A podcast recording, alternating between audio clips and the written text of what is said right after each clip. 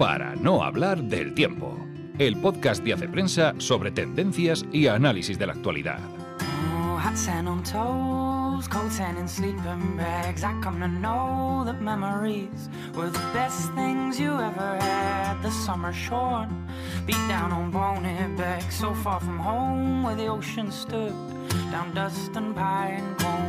Bienvenidos a este asalto y golpe de estado al podcast de Ana, que en estos momentos está acabando de defender una tesis y me ha pedido que esta semana tome yo el relevo. Soy Claudio Sánchez, creo que ya me conocéis de programas anteriores de hablar de estrenos de cine y de series de televisión. Esta semana va a ser un programa distinto en el que no va a haber temas de actualidad ni tampoco pistas literarias, que evidentemente podéis seguir consultando en la página web, que hay bastantes contenidos, pero en esta ocasión voy a centrarme más en los temas que habitualmente escribo en Hace Prensa. Pero hay un problema importante y es que ya os advierto que no es la mejor semana de estrenos de la historia del cine, eso está claro. Aún así aprovecharemos Guardianes de la Galaxia, el volumen 3, que es la película que llega con más copias a España con muchísima diferencia, para hablar del cine de superhéroes y a raíz de la película Peter Pan y Wendy, que ha sido vapuleada y con razón por el público y la crítica, recordemos las mejores versiones de este personaje a lo largo de la historia del cine, que ha habido bastantes. Y por último voy a aprovechar que en el escáner de series no he podido meter todas las series que me hubiese gustado. En total se han estrenado más de un centenar.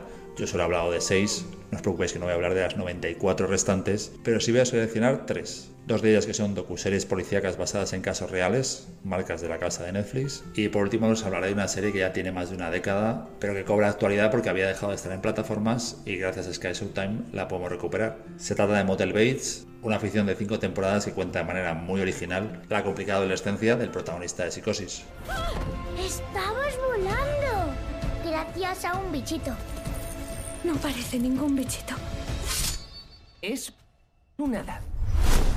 ¿Eres? ¿Peter Pan? ¿Acaso esperabais a otro? Pues sí, la verdad es que estamos esperando un Peter Pan muy distinto al que nos ha ofrecido David Lowery, aunque la verdad es que el problema es del que ha puesto a David Lowery a dirigir Peter Pan. Es el realizador de películas tan extrañas como El Caballero Verde o Una historia de fantasmas, que ya fracasó absolutamente haciendo una adaptación de Disney con Peter y el dragón, y que aquí hace una versión que no tiene ningún tipo de color ni en la fotografía, ni en la selección de los actores, ni por supuesto en el guion, y que sobre todo para rematar acaba metiendo los típicos discursos políticamente correctos que ya acaban siendo muy agotadores en este tipo de cine infantil. Pero vamos a aprovechar una película tan fallida como estas para buscar, para trastear un poquito las plataformas y descubrir la primera versión de Peter Pan, que es una película de 1924 que yo escuché hace tiempo hablar de ella a Juan Manuel de Prada, típica cosa de Juan Manuel de Prada que te habla de una película como si fuese una obra maestra absoluta del cine y casi nadie conoce, Eh, está en filming, se puede seguir viendo allí. Evidentemente una película de cine mudo, sin efectos especiales, sin una dirección artística en nada comparable a las versiones actuales y sin embargo tiene, tiene una imaginación y una naturalidad, una modernidad que sorprende, no solo como curiosidad de ser la primera, sino que creo que efectivamente dio una aportación que luego aprovechan otras versiones. ¿Piensen algo encantador? Algo bello, muy hermoso. Ajá. Como en la Nochebuena o en los Reyes Magos. Sí, fíjense en mí. ¡Allá voy! Luego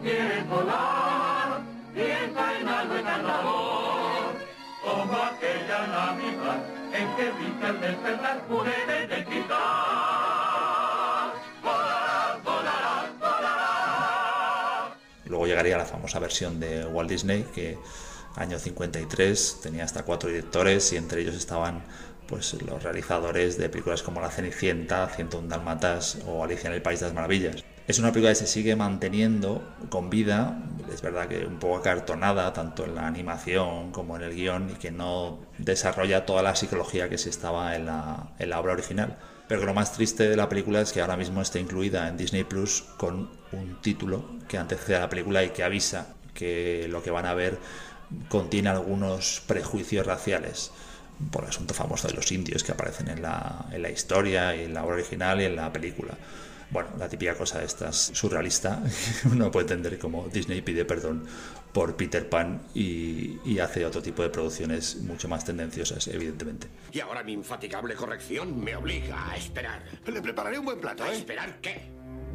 Ya sean tres días o tres décadas, seguirá siendo un Peter Pan gordo y viejo. Estoy tan decepcionado, es mi... Odio vivir en este cuerpo imperfecto y odio vivir en el país de nunca jamás. Y yo odio, yo odio, yo odio a Peter Pan. Y es que tendrían que pasar hasta casi 40 años para la próxima versión importante de Peter Pan. Bueno, realmente lo importante de la película era el Capitán Garfield, protagonizada por Dustin Hoffman. La película dirigida a Steven Spielberg, que era su historia, era lo que él siempre había contado en películas como ET, Encuentros a la tercera fase, ese niño que no quiere crecer y que en el fondo veía que era su propia representación en su vida, lo que había vivido, con el conflicto con sus padres. Y sin embargo, la película, aunque es considerada para muchos la mejor, la que uno guarda más cariño de su adolescencia de la infancia, no es una obra favorita, ni mucho menos, es más, es bastante denostada por el propio director. Y creo que con motivo. Es una película que desde luego tiene un diseño de producción espectacular. La banda sonora de John Williams es, imposible, yo creo de mejorar. Y luego en el reparto estaban pues Julia Roberts, que no se llevó en absoluto bien con Spielberg. De hecho, nunca ha vuelto a rodar con ella porque se llevaron a matar. Y, y tenía a Bob Hoskins, tenía a Robin Williams y sobre todo a Dustin Hoffman, que hacía un personaje de villano perfecto. Pero ¿qué le pasaba a la película? Que todo ese viaje nunca jamás, una vez que ya pasa esa primera media hora, que juega con la imaginación del espectador, una vez que ya llega al país de nunca jamás, todo se convierte en una especie de teatrillo, como decía el propio director, ¿no? Es una especie de decorado sin alma, ¿no?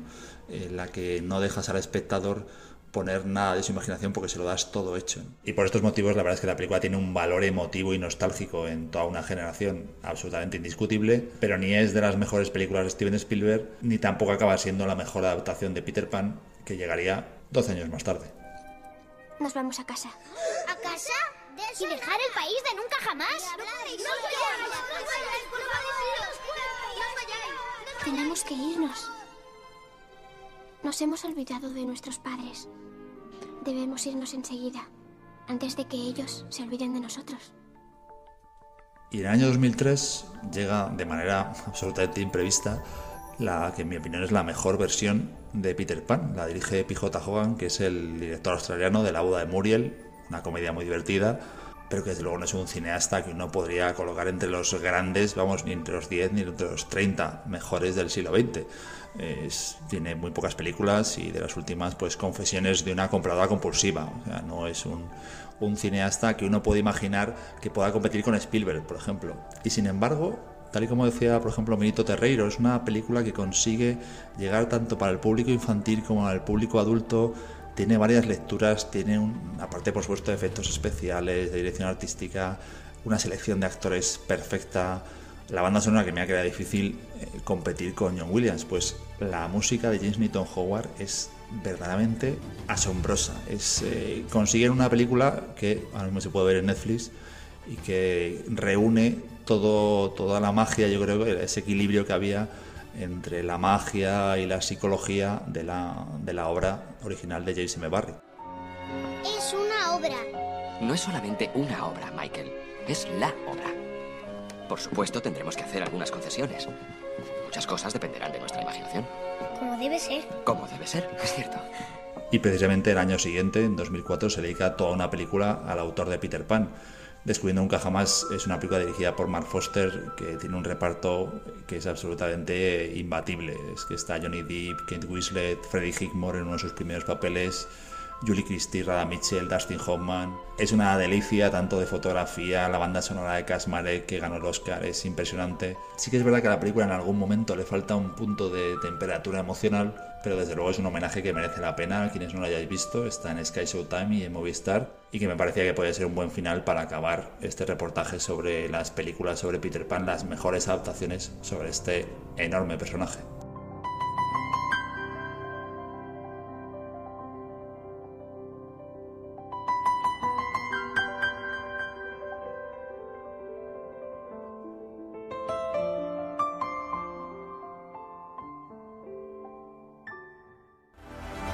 Todos buscábamos una familia hasta que nos encontramos. ¿Estáis listos para una última aventura?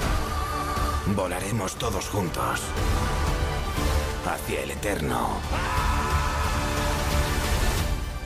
y bonito cielo. Y evidentemente desde el punto de vista comercial El estreno cinematográfico de la semana es Guardianes de la Galaxia, el volumen 3. Jaume Figa, que es nuestro gran experto en este tipo de espectáculos, ha acudido al pase de prensa y le he pedido que no solo me cuente qué le ha parecido la película, sino también cuáles son a su modo de ver las grandes películas de superhéroes que ha dado el cine en las últimas décadas.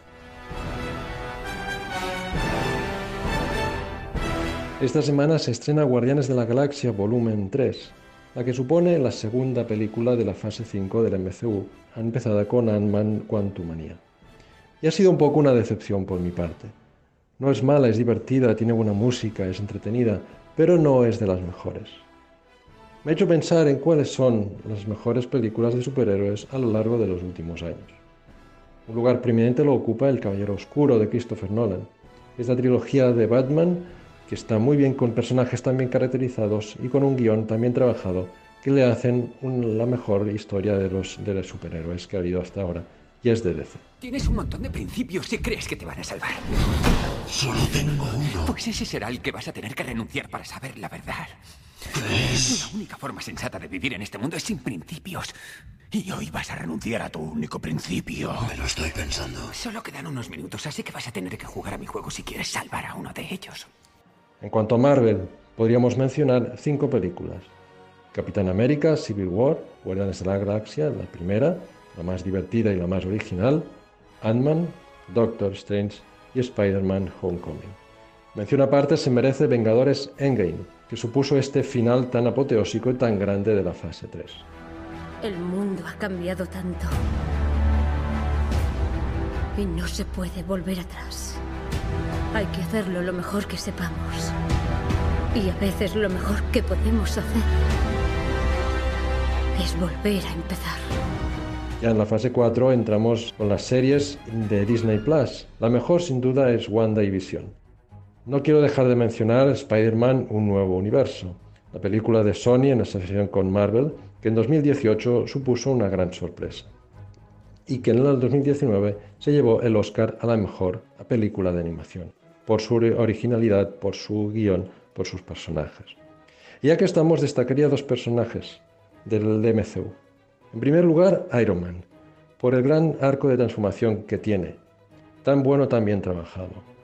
Alguien que pasa de ser una persona muy frívola en la primera película de Iron Man a ser alguien que da la vida por sus compañeros y por el mundo entero en Por otro lado, Peter Parker, Spider-Man de Tom Holland sin duda, el mejor hombre araña de los tres últimos que ha habido. O sea, ¿no va a seguir siendo mi novia? Depende. ¿Era tu novia porque eras Spider-Man o...? No lo sé, espero que no.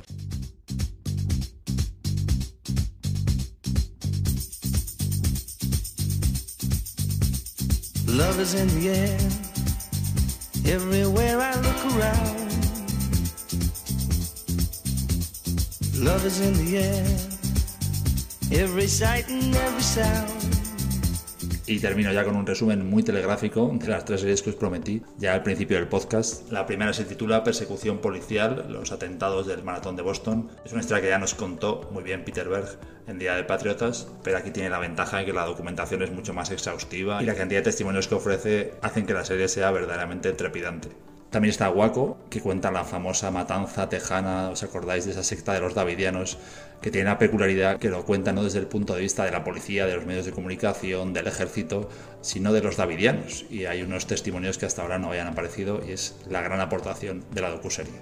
Y por último, esa grandísima ficción de terror que es Motel Bates, protagonizado por Freddie Highmore y Vera Farmiga, que hacen una composición del personaje Norman Bates y su madre, que realmente logra algo increíble como es estar a la altura de ese grandísimo clásico del cine de terror que es Psicosis. La semana que viene ya volverá Ana, doctora, y regresará a las pistas culturales, los temas de actualidad y por supuesto las películas y las series. Hasta la semana que viene.